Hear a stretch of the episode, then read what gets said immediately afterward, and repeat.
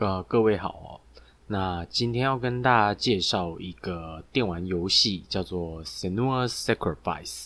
那它是由知名的游戏公司制作的，叫 Ninja Theory。那在专门做动作游戏的一个公司。不然你不玩游戏也没有关系，你可以在 YouTube 上面搜寻这个游戏的名称的话，啊，会有很多玩家啊，或者是专门在介绍游戏的媒体。他们会剪一个类电影版，那你可以把它当做一部差不多是电影的长度把它看完。那它这里面也运用了大量电影的运镜，以及一些传统的电影比较没有使用的手法来表现他想要呈现的这个故事以及主题。那这个故事在讲什么呢？啊，它是呃，它是主题是以。思觉失调症啊，也就是我们过去曾经以精神分裂称呼的这个精神病患的症状呢，来叙述一个女主角叫做沈诺的故事。那沈诺她是一个呃凯尔特人，那我们可以看，你可以搜寻一下这游戏的封面啊，女主角脸上就是涂着大量蓝色的颜料，那这是标准的我们对凯尔特战士的刻板印象。那大家有看过梅尔吉波逊的？英雄本色里面，他脸上就涂着这个蓝色的染料，那象征着他是勇武的勇士。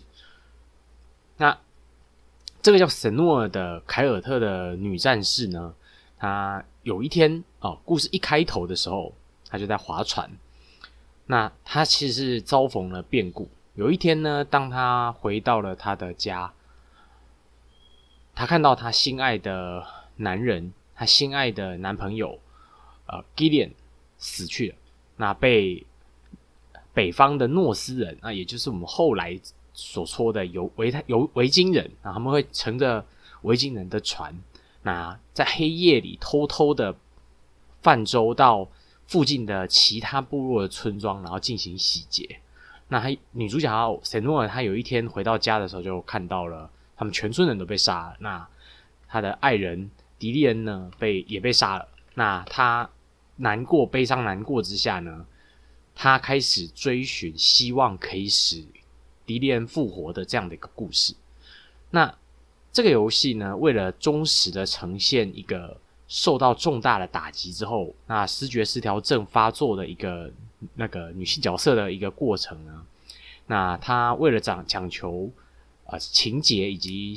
啊，专描述的这些特效的真实性，他有特地去找专业的研究团队跟医生当过顾问，那帮他们重现一个是有严重明显症状的失调视觉失调症患者他所会见到的景象，他所会听到的东西。那所以在故事一开头的时候呢，沈诺尔他就划着船，那划着船这个地方的这个他划船这个地方是一个河流，那它其实暗示的意味非常明显，他在指。啊，冥界的河流。那当他划着船的时候，就不停的有他像他的声音在耻笑着他。然后这声音会指我们啊，指神瓦是我们的一部分，你这样子。那其实都在指这些声音都是神瓦脑海里面发出来的。那这种幻听呢，感觉到身上有什么部位有东西在说话，他可以听到脑海里面有声音在对自己说话呢，这最典型的思觉失调症的。症状，那他从划着船，划着船到岸边的时候，哎，这些声音就开始嘲笑他、嘲弄他，并且看衰他接下来会遇上的事情，那并且警告他，如果你继续往前走，你就再也没有办法回头。所以神诺他就一气之下啊，一个下决定，就直接把独木舟踢离了岸边，让独木舟飘飘飘飘远而去，那象征自己啊绝对不会再回头的这个决心。那他怎么会去踏上这个旅途？是因为啊，他以前呢曾经遇到了一个呃老人啊，被不是他们村落的人，他是另一个村落的，也是热哎凯凯尔特凯尔特人。那这个叫 Bruce 的凯尔特人呢，他的村庄被诺斯人给洗劫了之后，他被掳去当了诺斯人的幼年的奴隶。那因此他对诺斯人的宗教信仰文化啊都比较了解。那他曾经告诉过神诺啊，整个北欧神话的体系，那以及北欧神话体系呢不同的神子所代表的意义。那其中一个关于死亡的神呢，就是 Hell 海拉。那我们台湾翻海拉，中文翻海拉。那海拉所居住的地方，也就是冥界，叫做 Hellham。黑尔海姆。那 Hellham 的直译其实就是海拉的家。那冥界，也就是海拉的家，就是死者的灵魂死后归去的地方。那对于神诺瓦而言哦，他想要去讨回迪利安的灵魂，他希望让迪迪利安复活。那一定要去冥界讨公道嘛？他得去那里求海拉把他的低廉还给他。那因此他才会划着独木舟渡过了冥界之河，那靠上了岸，然后来到了 Hellham 的大大门口。那当他打开，经过一段路啊，找到一个 Bruce 告诉他秘密的人活人可以走进去的小径，否则 Hellham 凡人活人是不能进去的，只有死者。才有办法进去。那 Juice 告诉他一个小径，他沿着这个小径走了进去以后，确实到达了 Hellham 的大门。那金属的厚重的大门上面刻着海拉的雕像，那一半是女神，一半是腐烂的、溃烂的、丑陋的模样。那终于他鼓起勇气推开大门的时候，他就感觉到，立刻感觉到了海拉的存在。那很遗憾的是。他不断，就算他第一时间马上跪下向海拉祈求，请他把低点还给我。好，如果你把低点还给我的话，我就不再挣扎，不再反抗。那他这当然这时候还没有说他要挣扎反抗什么。那总之，他不断的向海拉求情，但最后海拉没有任何的回应。那他还是继续的哭喊。突然间，他手就像被电雷打到一样，那他的手腕的地方呈现了一片的焦黑。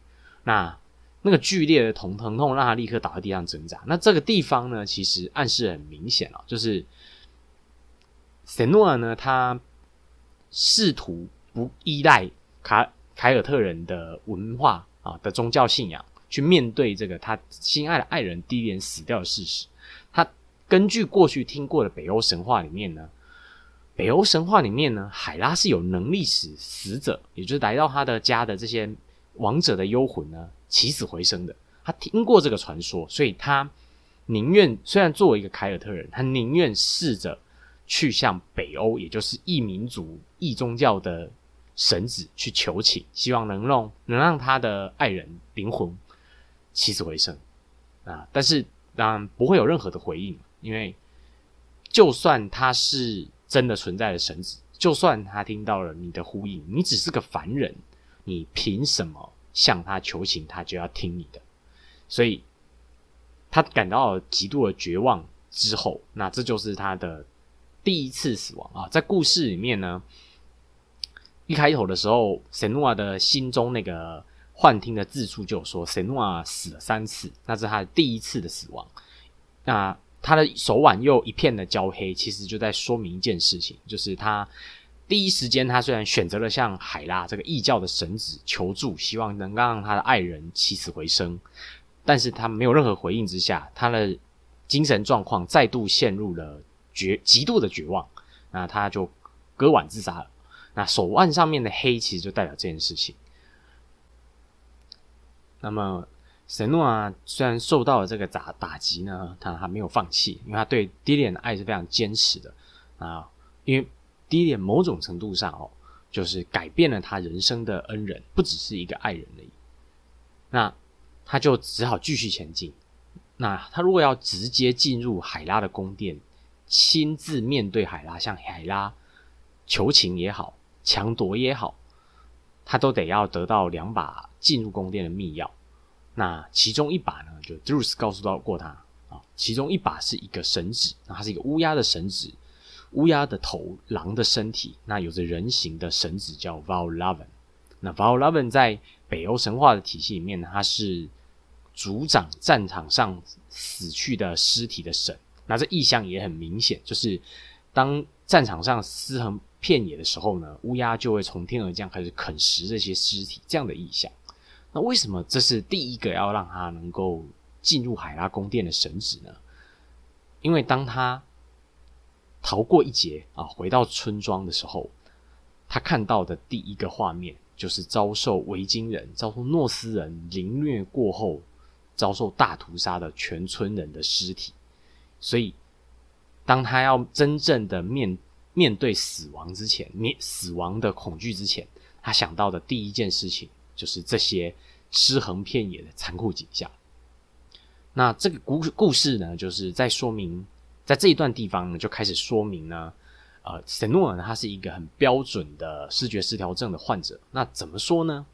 他为了找到那个 Valravn 呢，在躲在哪里，然后他就一直不停的四处观察树丛、那火焰、那甚至是被围维京人杀掉之后捆绑在吊死在树上的这些尸体的痕迹。那他在找什么？他在找 Valravn 所代表的象形文字的符号，那那些光影甚至不是一个独立的个体的符号，它可能是由一一段树枝啊，一个远方的一个建筑物的斜影，啊，再加上一个火所造出来的影子，那所拼出来的符号，所以这是非常典型的，就是他因为失调视觉失调症，所以他会产生不同于一般人的联想力，他会把这些东西叠在一起，当做一个。具体的形象去看待，那再加上在这种状态之下，他精神状况的不失不平衡，那他很偏执的在寻找这个符号，那只有当他全部都凑齐之后，那他终于可以看到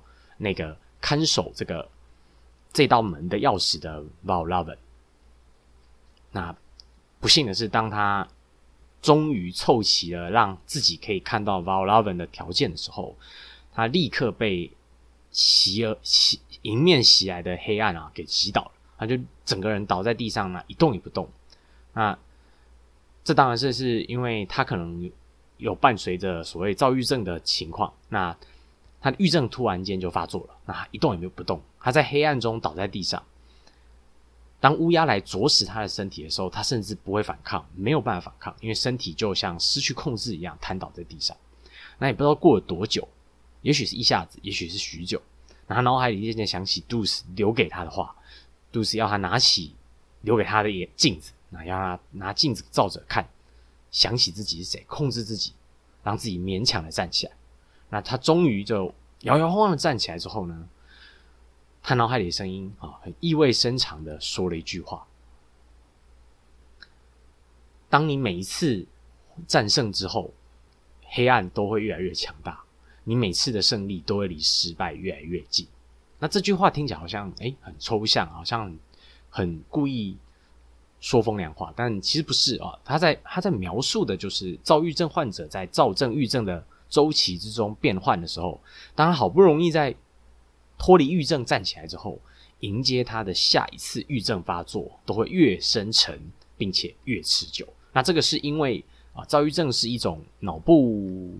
的病变所造成的现象，它并不是心理问题而已哦，它是一个纯粹的生理影响心理。那心理有可能因为这个恶劣的状况，再使他的生理状况再恶化。那如果都不介入治疗的话，它会一直反复的下去。那目前呢，精神科都是用药物去做治疗，那就可以一定程度的受到控管。那反过来说，如果你都不用药物控管啊，你可能试图别的方式去慰藉，比如药物啊，比如应该非治疗用的药物。那喝酒，或者是你试图哈，试图靠着心理支持就去解决它，避免它恶化是不可能的。你只会每次的战斗，每次努力的对抗它，黑暗都会越来越强大。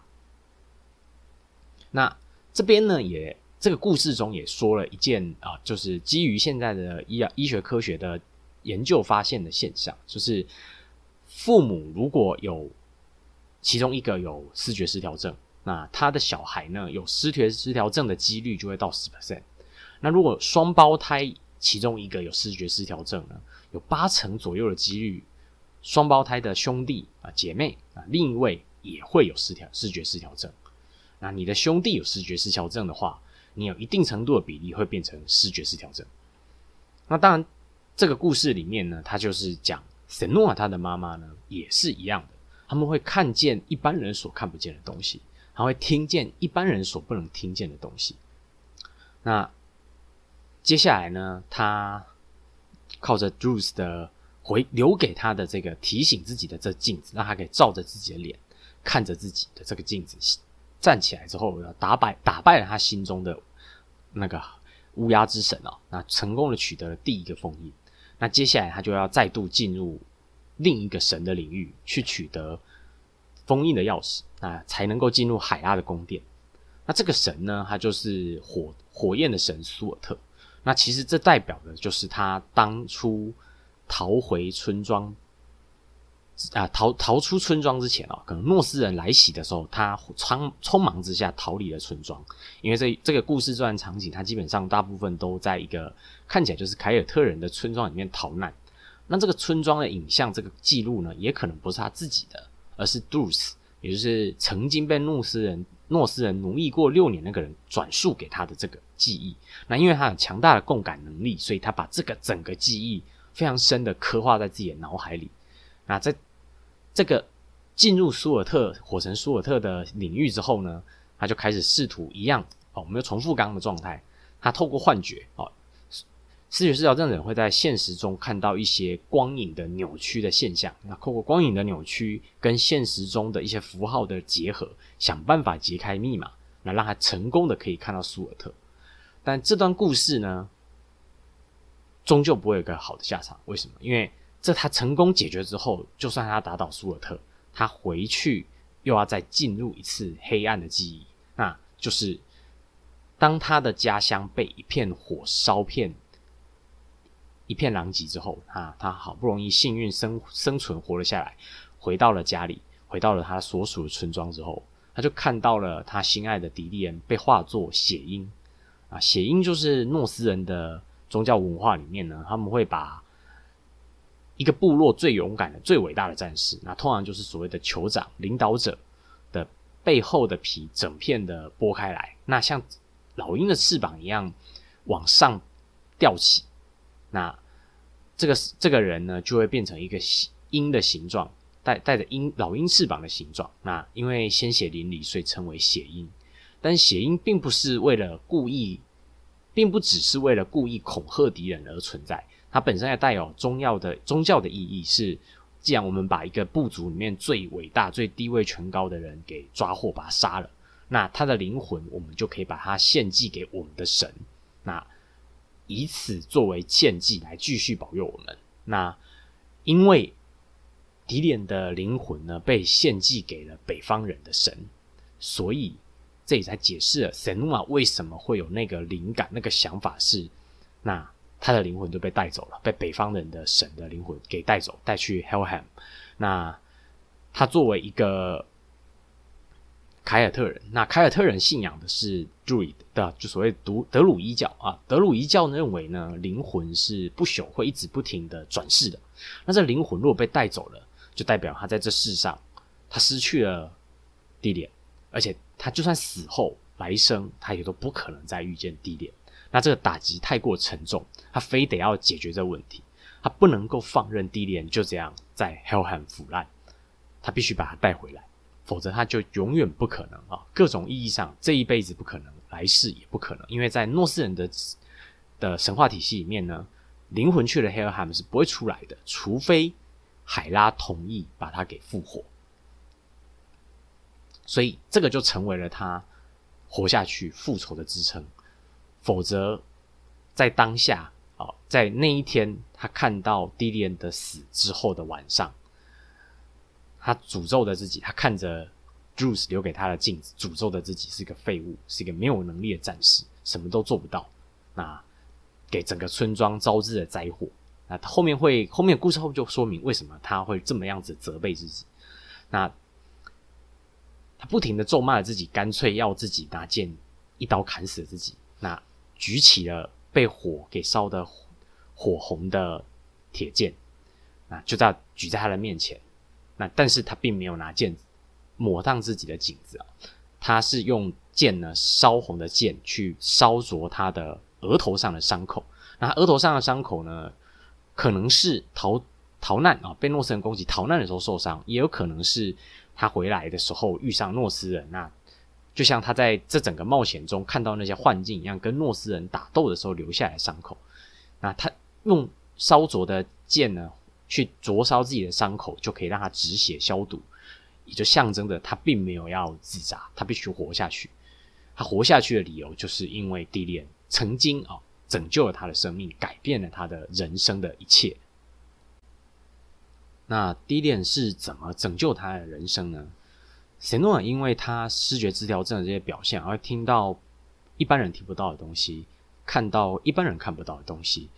那所以他的父亲 Simbel 呢，就认为这个他是天生有通鬼神的能力，那不希望他在外面游荡，因为通鬼神的能力的这个人呢，必须要一生就是要奉献给服侍给神明，那必须要保持自己的啊生活精神状态的纯净与外界隔离，所以他从小就是被他父亲关在漆黑的屋子里面，那不允许他自由在外面活动。那直到有一天呢，他偷偷的趁父亲不在溜了出去，然后就在外面啊一片绿荫啊一片葱绿的草坪上面呢啊看到了年轻的低脸在练剑啊，他当然因为他没有看过其他人啊，就偷偷在虐剧偷看他。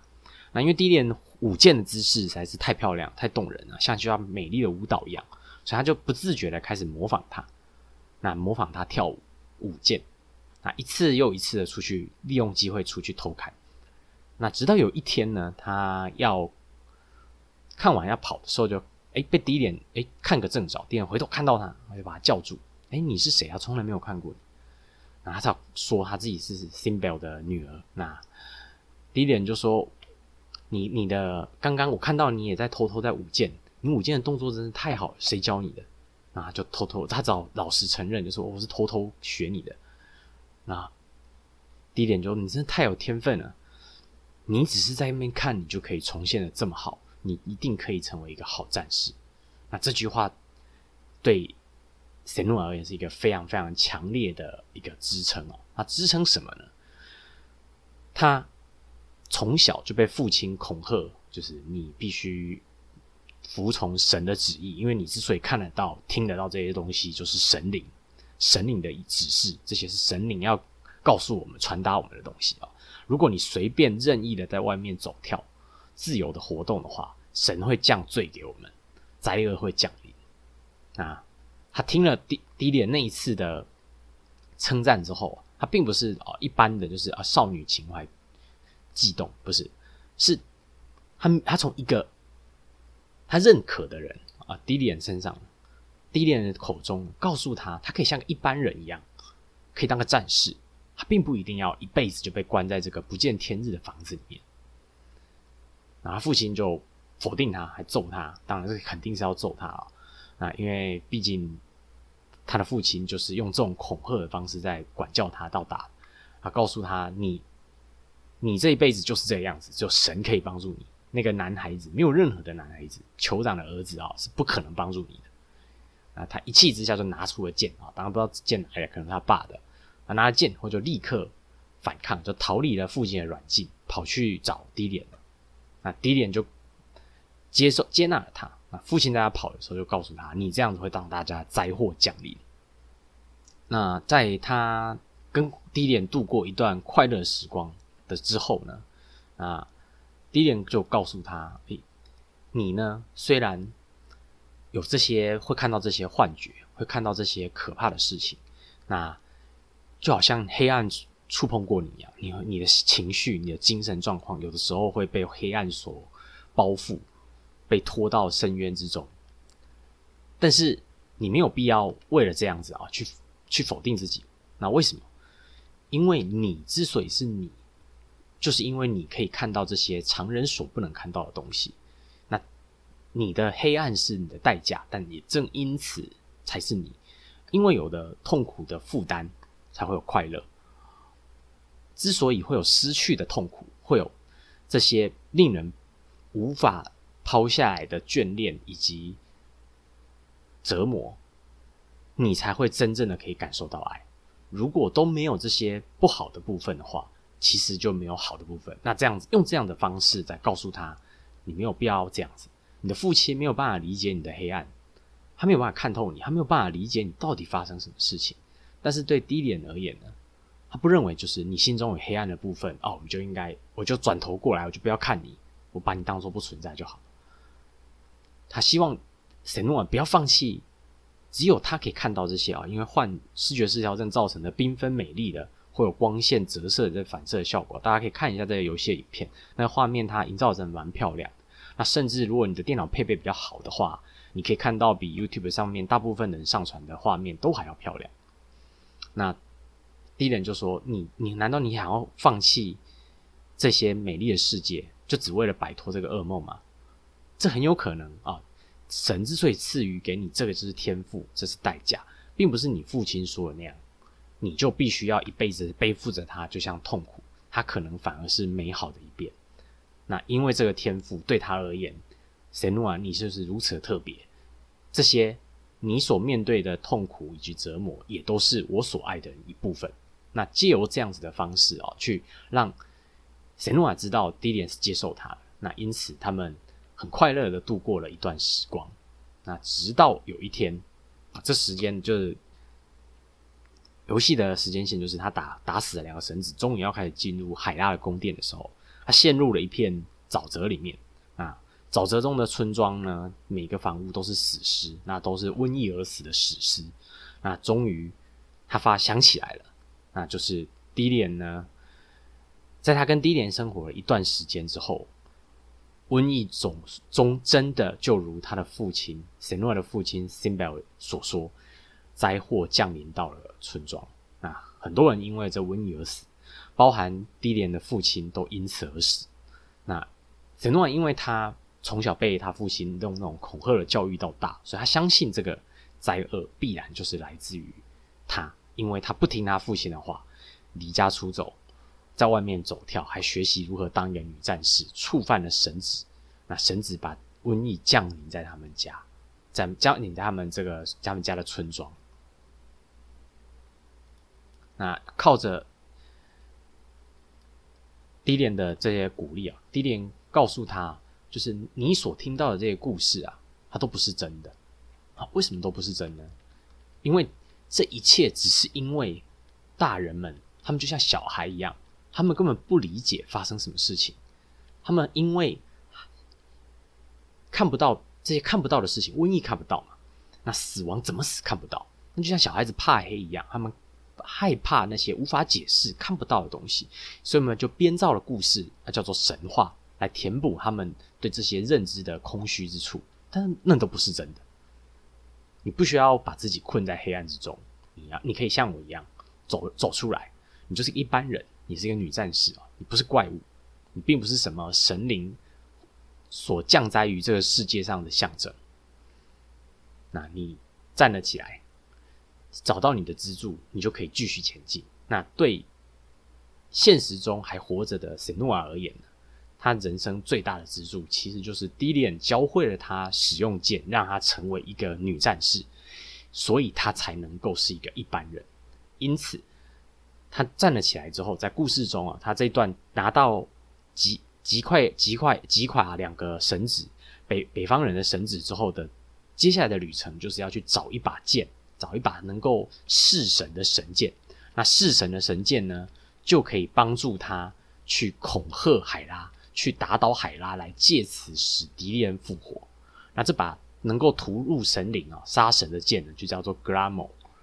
那它就是北方人的神灵奥丁锻造的。那送给伟大的战士 Sigmund 用的战剑。那他在取这个剑之前呢，Jules 告诉他，剑早就碎了，碎成四分五裂。其实就在说明。啊，神诺瓦他的意志，其实他的灵魂的，就因为低廉的死经四分五裂，他必须把它再统一回尔，统一起来。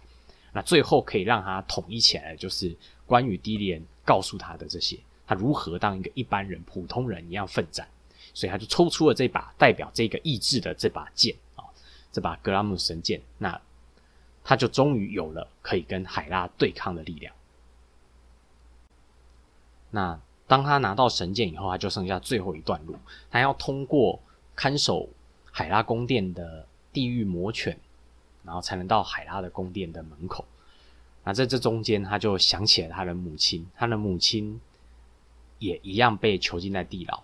那跟他一样，因为被这地牢的黑暗以及孤立呢，渐渐的逼疯，那再也看不到他作为一个人的情绪。那他在想起这些他最后脆弱的、无法面对的环节的时候，他看起来就是在一个山谷中，还要过一个吊桥。就吊桥呢，桥因为年久失修断了，啊，就摔下吊桥的时候，把低廉那个头颅呢给掉下了谷底。那因为他很害怕黑暗，黑暗就是他生命中最后一个不能面对的东西。因为他在黑暗之中被囚软禁了太久了，只要看到黑暗，他就会想起痛苦。想起自己并不是一个一般人，他是一个灾祸的源头，他终究还是没有办法跨过最后一个门槛。虽然他有了动力去对抗海拉，那不论怎怎么样啊，他把黑低廉给头颅给弄掉了，他还是得面对黑暗，去幽暗深邃啊，完全看不到底下的形状是长什么样子的谷底，一步一步的走下去去捡低廉的头颅。那当他走到最下面啊，要拿到低廉头颅的时候。地狱的名权就出现了，啊，他也象征着他克服了心中最后的恐惧，把埋伏在黑暗中攻击他的地狱的名权给打败，啊，把低廉的头颅重新的带上，啊，走上了通往海拉的宫殿的门口。那他终于来到海拉的宫殿大门的时候呢，他脑海中的声音就开始吵架了，因为他他们他们啊。他脑海中的其他的他呢？有的是不想死的啊。当当他要面对海拉的时候，就算他手上拿着弑神的剑，也代表他可能会死。他极大可能会死，因为毕竟对方是神子，所以他脑海里面的求生意志就开始挣扎，开始反抗他。那他也就回嘴告诉他们这些人：哎，我从来就没有说你就是要你是我的一部分。如果你不想跟我一起死，那你就滚啊！他就挣扎着要冲进去，而且他明确的知道，其实要进去的这个地方呢，会有着永生、永恒的、无止境的折磨。那什么是永恒无止境的折磨？其实就是当你死后，你的灵魂不会投胎，不会转生。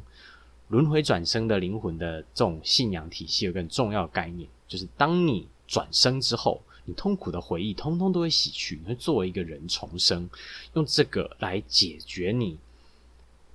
因为害怕死，害怕这一辈子折折磨的痛苦的负担，你当你死之后，你可以快乐的投胎，就不需要害怕死。那这就是原本的朱伊的的德鲁伊信仰体系对于生死的解决方案。他们就认为用这方法可以克服人对死的恐惧。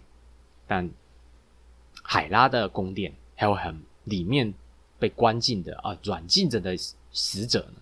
他们是永世不能超生的，除了海拉的同意之外，可以复活，不然他们一辈子就是困在里面。那如果你的心中有着痛苦的回忆，你就会永远的被折磨，无法逃避的这些痛苦回忆。那当他进入宫殿之后呢？海拉，也就是他父亲的声音啊在进入海拉宫殿之后，海拉就用他的父亲的声音跟他说话，因为塞诺瓦这辈子最憎恨、最恐惧的一切，对他来而言痛苦的形象呢，就是他的父亲。他父亲就开始对他说教：“你的这一切、这些苦难呢，都是因为你，都是因为你挣扎，都是因为你反抗。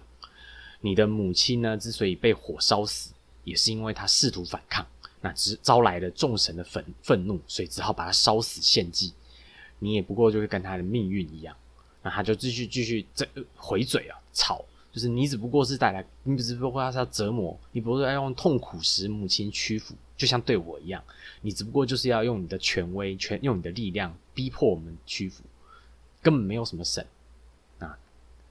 海拉，也就是他父亲的声音就说了，只有痛苦跟折磨可以带来救赎，就是神怎么做事情。啊，这这句话其实在很多宗教里面都有。我们后面有机会再介绍，特别是基督教的时候，基督教的中核心信念其实就这句话：，呃，就痛苦可以带来救赎。那这样可以让对人对生死跟痛苦的承受能力、你的理解、你的接接受的能力会变好。那不论如何，他最后还是对抗不了海拉，他一一击就被击溃了。他虽然打倒了许多海拉的爪牙。海拉一来，他就被击溃，他就倒在地上。那在他临死之前，他就看到了他的爱人地莲啊，当然他他的趴倒在地上，从地上倒影可以看到他的爱人地莲。那低廉在安慰他，他在一辈子的痛苦煎熬之中呢，struggle，学会了不要害怕死亡。为什么？死亡代表什么？代表失去，对吧？终结。可是正因为会死亡啊，会终结，你会失去，才会有爱，你才会懂得珍惜。啊，这样子的想法当然就是普遍的，就是觉得啊，我们因为这样，所以我们才能够认真的活着。这这也是大部分宗教会有的这个信念。那也要你不要因为这样害怕死亡，不要这样不去面对死亡，否则你只会一辈子被那个阴影给笼罩着，你走不出来。然后用这个方法呢，去安慰。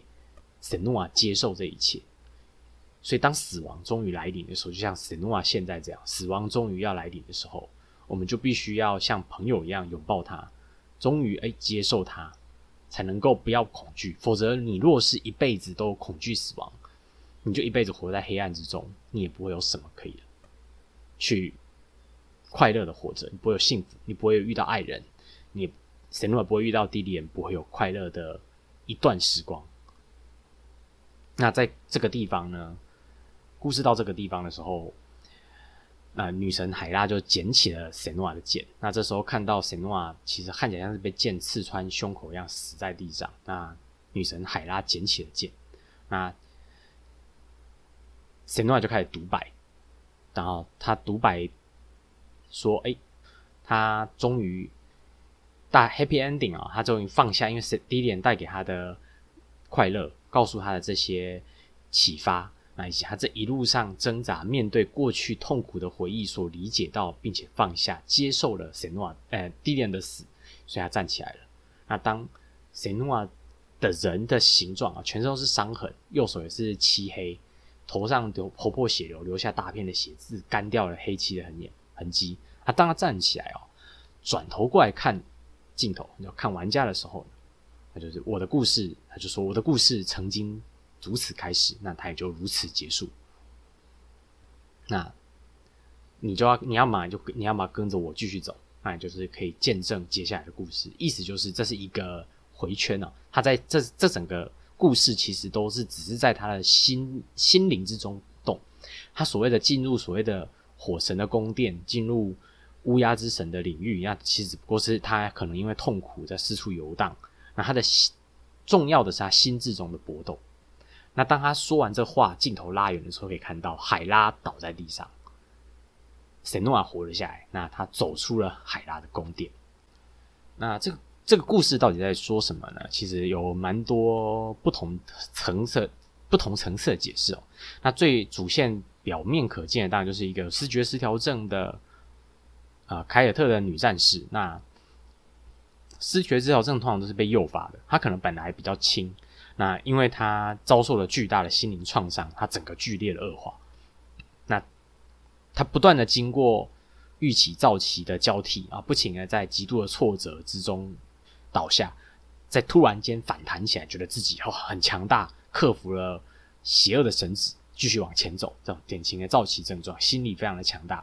啊，不停的周不停的周而复始循环之下，终于来到了他最深层的黑暗，去面对他终终究不可能把低点复活这件事情。就算他所谓他自己以为啊很中二啊，拿了一把弑神剑，他又不可能打得死地海拉，他怎么也有不可能去救活地点。甚至最后他之所以绝望的死去，就是他看到海拉，然后他开始安慰自己：，哼，你不过就一切都是虚构嘛，你根本就不存在，对吧？你不存在的话，你又怎么可能去复活低廉？既然是这样，你也没有把他把从我身边带走，对不对？这种开始自己自己安慰自己，自己去脑补这一切。那最后终于，故事最后当然没有说他是怎么样啊？也许他自杀了，那是灵魂解脱。那也许是他其实有多重人格。旧的神诺啊因为遭受打击太大了，他的主人格就因此封闭了起来。由其他的人格接管了神瓦这个身体站了起来，所以才会有所谓你我们啊，指的通通都是一个神瓦这样的设定。那这是他表面上的故事。那有人就发现呢，这故事其实隐含了一个其中的意义。那什么意义呢？凯尔特人呢，曾经遍布整个欧洲哦，包含西欧啊、中欧，大大概到德国一带，那一直到。大不列颠岛都是凯尔特人。那所谓的高卢人，就是罗马人征服过的高卢人呢，他们也曾经是所谓的凯尔特人，使用盖尔语族。盖尔语族现在基本上只有爱尔兰跟呃呃英格兰群岛的西侧那个国家有在使用的盖尔语，就剩这一点点人在用而已。那其实大部分的地方都已经没有盖尔文化了。那为什么？因为早期凯尔特人曾经非常的兴盛，但是被诺斯人不停的攻击，那导致他们渐渐的这遭受的文文明的侵略，以及实质意义上的侵侵略哦。那再加上南方人、罗马人的北北非北袭，所以大部分的凯尔特部落就这样丧失了自己的文明，要么被诺斯人化，要么被罗马化，变成罗马人的一部分，社会的一份子，那就渐渐的消亡了。那这整个故事在说的就是这个过程。这个居住在大不列颠群岛上面的一个凯尔特人的部落呢，因为遭受了诺斯人的攻击，那他们失失去的不只是性命，甚至连幸存下来的人。都折服于诺斯人的勇勇武以及凶暴的的征伐能力之下，那因此臣服在诺斯人的文明，臣服在诺斯人的信仰之下，抛弃了自己的信仰。那这个故事中呢，象征着女祭司，女祭司象征的其实就是可以跟凯尔特的神灵沟通的人啊，竟然因为这样还放弃了自己的文明，去相信、去崇拜。去跟试着跟诺斯人的神子，也就是海拉沟通的故事。那到了这里，就发现就有人认为，哎，他其实有另一个更深层的意义，就是什么？就是故事的最后面，神诺啊，理论上应该死了，他又站了起来。那当他站起来之后，倒在地上的却是海拉的尸体啊，海拉一半腐烂、一半女性形象的尸体，站起来的却是神诺啊。那这故事可能是。海拉知道了这么样一个能空神灵的凯尔特女祭司的存在，所以他派了一个使者，这个使者就是 Juice，一个曾经是凯尔特人，那被诺斯人带走啊，被因而进而被洗脑、被控制的老人啊，把他派到塞诺尔的身边啊，去告诉他这一切的文明。那当有一天呢，海拉指使诺斯人去洗劫、去杀掉他的整个村庄，他的。亲朋好友，他的爱人低脸之后，他才会绝望的向海拉求情。那海拉也就因此有机会把他一步一步引诱到自己的世界来，然后教导他借由 Druid，Druid 教导他去拿弑神之剑。那一剑杀掉了海拉之后呢，就算你杀了海拉，低脸也是不会复活。所以在他绝望之中。他的精神，他的灵魂终于崩溃了。那海拉因此怯战了他的身体，所以海倒下的才是海拉，站起来的是神瓦。之所以站起来的是神瓦，就是那已经是新的神瓦，是海拉跟神瓦的灵魂融合之后新的神瓦。那也就因此，当神瓦回到现世之后，回到现实世界之后，他就会开始传送海拉的神话，那会让更多的凯尔特人啊。盖尔人放弃自己原本的文化文明，那当然原始创作的团队的真正的意思是什么，我们不得而知啊。那最主要还是要说明怎么样是一个视觉失调症的患者，他在面对死亡与挫折，那既有这样的剧情呢，来告诉大家怎么面对，怎么放下。那。另一方面呢，我们可以借由这个故事哦的隐喻以及它背后历史的意义，可以说再说明一件事情：人终究是很难接受自己的亲友死去的啊。面对人的死亡后，灵魂呢，要怎么解决这个问题呢？不同宗教有自己不同的解决的方式。比较传传统的方式，他们会直觉，可能就觉得直觉就觉得，哎，怎么会有这么多人？那必然是过去死后的人的灵魂再度降生在这世界上。